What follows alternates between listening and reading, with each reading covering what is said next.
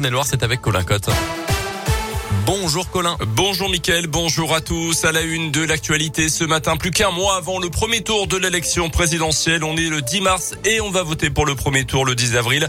Tout au long de cette campagne, Radio Scoop vous emmène à la rencontre des électeurs. Certains savent déjà pour qui voter, d'autres non, mais tous ont en tête en tout cas des priorités pour les années à venir.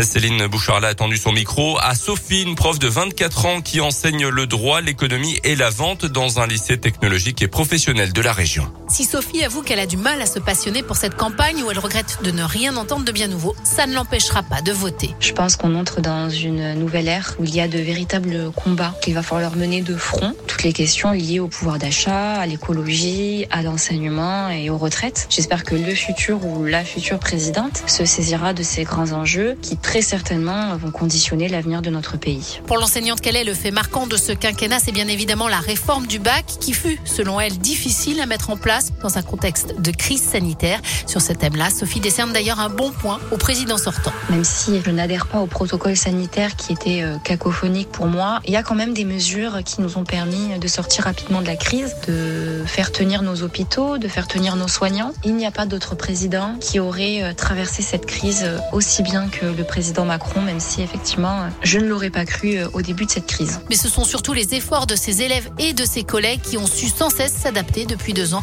que. Le premier tour de la présidentielle, c'est donc dans un mois, jour pour jour, le 10 avril et le second, deux semaines plus tard.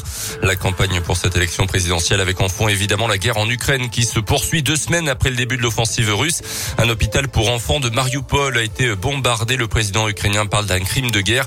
Des négociations entre les ministres des Affaires étrangères ukrainiens et russes doivent se tenir aujourd'hui en Turquie. L'UE, de son côté, continue de se mobiliser avec le début ce jeudi d'un sommet européen de deux jours à Versailles durant lequel un signal positif pourrait être envoyé à l'Ukraine, la Géorgie et la Moldavie au sujet de leur demande d'adhésion à l'Union européenne. Dans l'actualité également, dans l'un, il avait agressé son fils handicapé à Bourg-en-Bresse en novembre 2020. Un père de famille alors sous l'emprise de l'alcool a été condamné hier à deux ans et demi de prison ferme pour agression sexuelle sur personnes vulnérables, doublé également d'une peine pour détention d'images pédopornographiques. C'est un autre de ses fils qui avait découvert la scène. Les psys ne veulent pas d'effet d'annonce du gouvernement. Ils manifestent à, jour, à nouveau un peu partout en France jeudi pour contre le nouveau dispositif de remboursement baptisé Mon Psy, inclus dans la loi de financement de la sécurité sociale.